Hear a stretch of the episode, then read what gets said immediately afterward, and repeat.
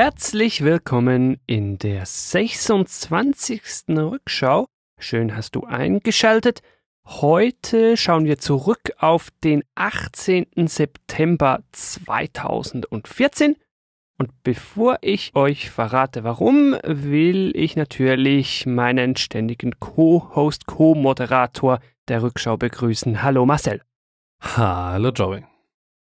September 2014, das liegt fünf Jahre in der Vergangenheit, denn das ist auch der Modus, den wir hier bei der Rückschau fahren. Wir gucken jeweils ungefähr fünf Jahre in die Vergangenheit, greifen da eine News auf, rufen die in Erinnerung und wollen dann schauen, was mittlerweile draus geworden ist. Marcel, erzähl uns doch, woran hängen wir unsere heutige Episode auf? Heute reden wir über den 18. September 2014. Da hat in Schottland ein Referendum darüber stattgefunden, ob man sich vom Vereinigten Königreich abspalten möchte oder nicht. Kurz Vereinigtes Königreich, das ist ja alles gar nicht so einfach. Das ist das United Kingdom UK, bedeutet England, Wales plus Nordirland plus Schottland oder Großbritannien plus Nordirland, so kann man es auch formulieren. Im Gebrauch wird eigentlich Vereinigtes Königreich, Großbritannien, UK alles gleichbedeutend äh, verwendet und ja und heißt alles England. Genau, und wird oftmals als England einfach nur bezeichnet, was legal auch falsch ist. Vereinigtes Königreich oder Großbritannien ist was, was international gängig ist. Aber daran wollen wir uns heute gar nicht zu sehr aufhängen. Wir haben schon gesagt, die Frage steht oder beziehungsweise stand im Zentrum damals, soll Schottland ein unabhängiger Staat werden? Heute kennen wir die Antwort. Marcel, kannst du uns kurz die Abstimmungsergebnisse in Erinnerung rufen? Damals haben abgestimmt 84,59 Prozent der schottischen Wahlbevölkerung. Das waren damals alle schottischen Bürger, die mindestens 16 Jahre alt waren. Ah. Und das waren insgesamt 4,28 Millionen Wahlberechtigte. Davon sind zur Wahl gegangen 3,6 Millionen, also 84,6 Prozent und 55,3 Prozent haben mit Nein gestimmt, also für den Verbleib im Vereinigten Königreich. Und 44,7 Prozent haben mit Ja gestimmt, also dass Schottland unabhängig werden soll. Ich habe jetzt keine Vergleiche, was Schottland betrifft, aber man darf ziemlich sicher behaupten, eine Wahlbeteiligung von über 84 Prozent wird enorm hoch sein. Zum Vergleich bei der letzten regulären also sofern man von regulär sprechen kann, Parlamentswahl im UK, Juni 2017. Da haben 68,8 Prozent overall UK äh, abgestimmt, also eine sehr, sehr hohe Wahlbeteiligung. Okay, interessant. Ja, jetzt haben wir die Ergebnisse schon vorweggenommen. Da die ganze Geschichte ja fünf Jahre alt ist, haben wir jetzt auch nicht sehr viel gespoilert, aber wir wollen es jetzt natürlich ein bisschen mehr beleuchten und dazu mit der Vorgeschichte anfangen. Der Wunsch zur Unabhängigkeit, der muss ja irgendwo herkommen. Eine Minderheit, die doch immerhin fast 45 Prozent der Wahlbeteiligten, die wirklich abgestimmt haben, groß ist, muss ja irgendwie das Gefühl gehabt haben, dass das eine gute Idee sei, wenn man unabhängig sei. Wo kam der Wunsch her? Was waren denn Ihre Gründe oder Argumente für diese Unabhängigkeit? Der Wunsch kommt daher, wie das UK entstanden ist. Das war 1707 kam das Königreich auf Schottland zum Königreich von England. Das bestand damals aus England und Wales dazu und weiter möchte ich diese komplizierte Geschichte nicht ausführen. Die Argumente für die Unabhängigkeit, die Kampagne wurde überwiegend von der Scottish National Party, also der schottischen Regionalpartei, betrieben. Und die Argumente waren, dass Schottland besser über seine Zukunft äh, entscheiden könnte, als es das gesamte UK kann, äh, da insbesondere bei äh, Tory äh, geführten Regierungen sehr wenig Abgeordnete aus Schottland kommen und der überwiegende Anteil halt aus England und aus Wales kommen. Mhm. Dann wird in Schottland das House of Lords kritisch gesehen, weil da ja keine gewählten Mitglieder drin sitzen, sondern halt qua Geburt. Ja. Was als undemokratisch angesehen wird. Und da kommen wir mit zum Hauptgrund. Äh, 90 Prozent der britischen Ölreserven liegen auf schottischem Gebiet. Aha. Auf die Einkünfte hat man es halt äh, abgesehen. Da wollte man halt einen Fonds einrichten, ähnlich so wie es Norwegen mit seinen Erdöleinkünften macht. Es, es gab da noch einen, einen ganzen Haufen andere Argumente, die sehr stark in die schottische Regionalpolitik gehen, mit denen wir euch jetzt nicht langweilen wollen, Mhm. weil fürs Gesamte spielen die jetzt nicht so die Rolle. Das waren eigentlich so die drei Hauptargumente, die alles über allen immer wieder präsentiert wurden. Okay. Das ist jetzt die eine Seite. Wir wollen natürlich auch die andere Seite beleuchten, insbesondere weil die ja gewonnen hat. Die Sieger, die Better Together Kampagne, worauf haben die sich gestützt oder womit konnte man die Schotten denn überzeugen, dass dieses Together halt eben better war? Und dass die Schotten dann, um auch den Slogan noch mit reinzubringen, No Thanks gesagt haben, ist zum einen würde Schottland mit dem Austritt aus dem Vereinigten Königreich automatisch die EU-Mitgliedschaft äh, verlieren. Und es gibt in den EU-Verträgen keine Klausel, die ähm, es ermöglichen würde, wenn ein Staat, der Teil eines aktuell eines EU-Mitglieds ist, sich für unabhängig erklärt, dass der dann EU-Mitglied bleibt. Also sie wären ähm, aus der EU rausgeflogen und Mhm. hätten die Mitgliedschaft neu beantragen müssen. Was dann auch zu ein paar anderen Sachen, zu denen wir gleich noch kommen, äh, geführt hätte, nämlich für den Fall, was wäre, wenn. Weil gerade bei diesen EU-Regeln, da kommt noch sehr viel oben drauf. Man hätte kein Pfund mehr gehabt. Also man hätte eine eigene Währung einführen müssen, höchstwahrscheinlich. Mhm. Den Euro kann man ja direkt noch nicht nehmen, weil in der EU wäre man ja nicht. Hm, Genau. Und äh, die Queen wäre halt nicht mehr Staatsoberhaupt. Oh, das wäre schlecht. Ich weiß ja nicht. Das ist, ist ein Argument, was mit vorgebracht wurde. Okay. Ob das gut oder schlecht ist, äh, ist nicht äh, unsere äh, Aufgabe, das zu bewerten. Mhm. Du hast jetzt schon angetönt, jetzt haben wir beide Seiten gesehen. Wir wissen, wie es ausgegangen ist. Sie sind noch Teil des Vereinigten Königreiches. Jetzt wollen wir aber mal kurz ein bisschen in die Glaskugel schauen, beziehungsweise uns fragen, was wäre, wenn? Was wäre, wenn diese Abstimmung anders gelaufen wäre? Was wäre wohl passiert, wenn Schottland unabhängig geworden wäre? Also erstmal hätte es äh, für relativ große Verwerfungen gesorgt, weil man halt alle möglichen Sachen halt hätte klären müssen. Wer ist für die Pension von welchem Beamten zuständig und, und, und all diese Sachen, die wir gerade auch mit den Briten im Falle des Brexit diskutieren, hätte man da im Kleinen diskutieren müssen. Mhm. auch welche Armeeteile sind für welches Land zuständig und so weiter und so fort. Und sie wären halt automatisch aus der EU rausgeflogen und hätten eine neue Mitgliedschaft beantragen müssen.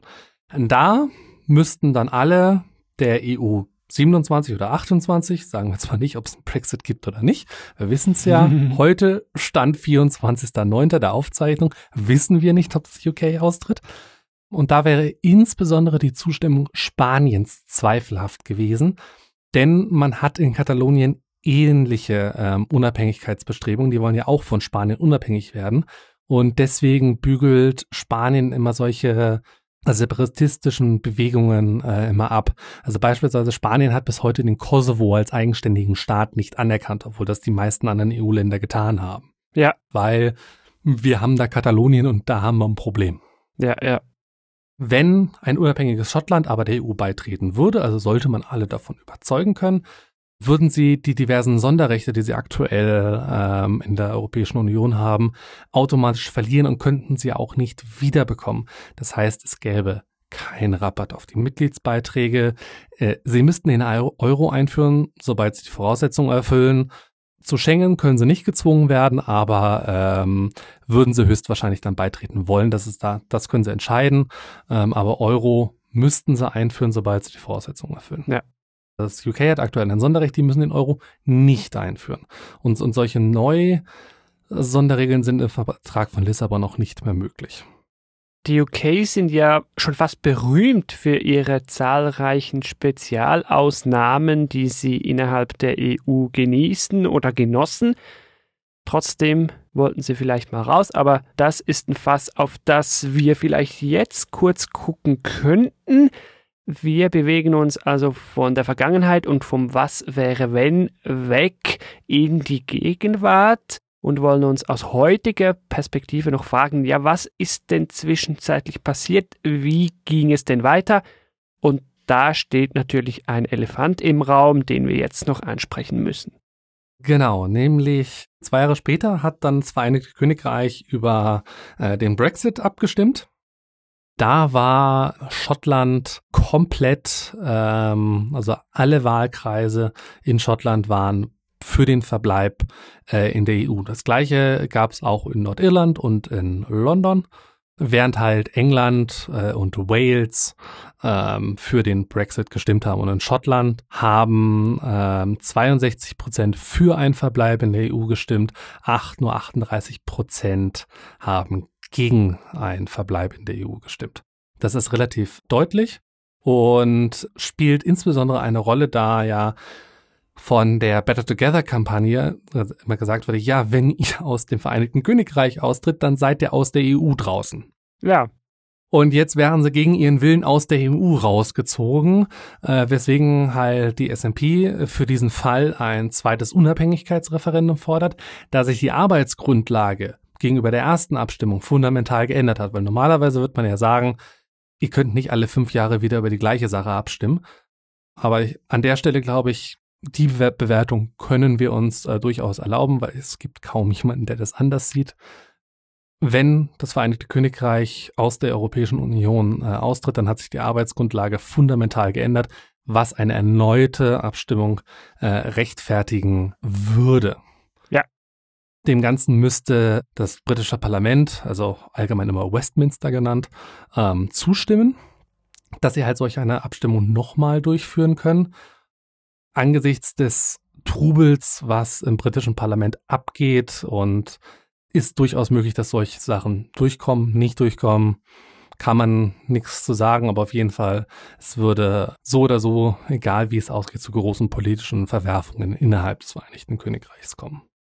Ich würde sagen, wenn es wieder zu so einer Abstimmung käme, wir repetieren kurz, zuvor war es 55 Nein, 45 rund Ja. Ich bin mir nicht sicher, ob das nochmal gleich ausfallen würde, wenn die Parameter so anders wären.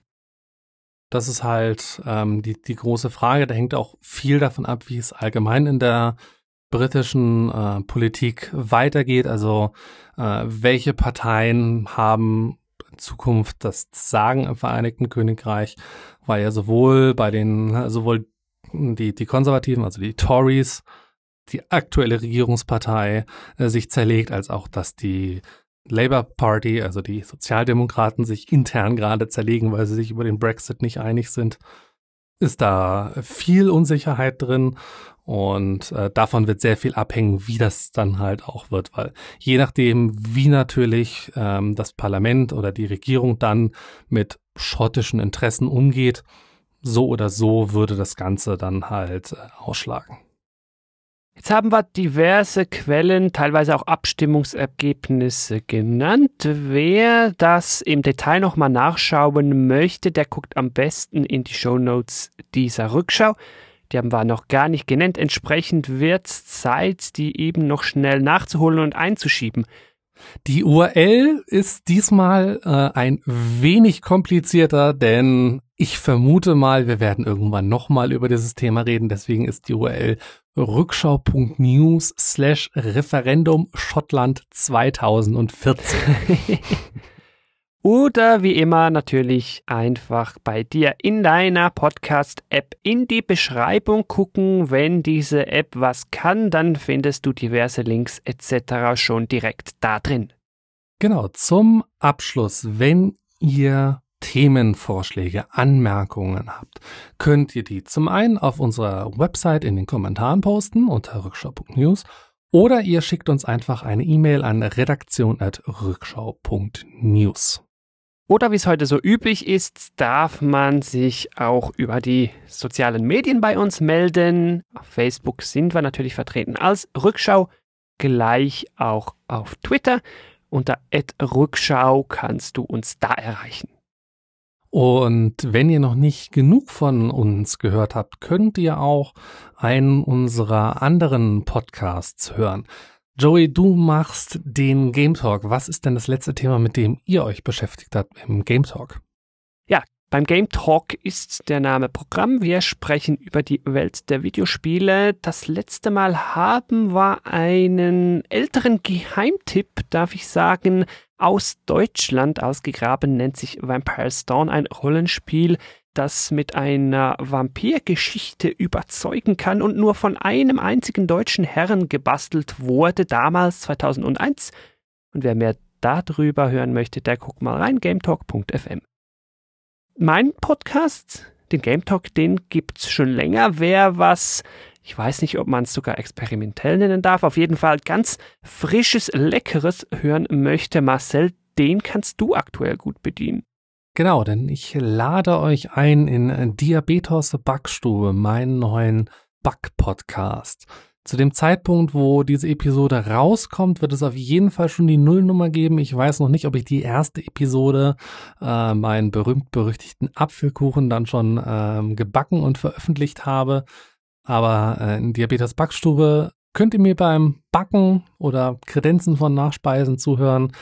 Mehr oder minder ein Rezept in Podcast-Form und ab und an wird es auch ein paar Special-Episoden geben, wo ich mir Gäste einlade und ähm, ja, los geht's äh, mit dem Apfelkuchen und ihr könnt das Ganze finden unter diabetes-backstube.de. Den Link packen wir euch aber auch nochmal in die Show Notes.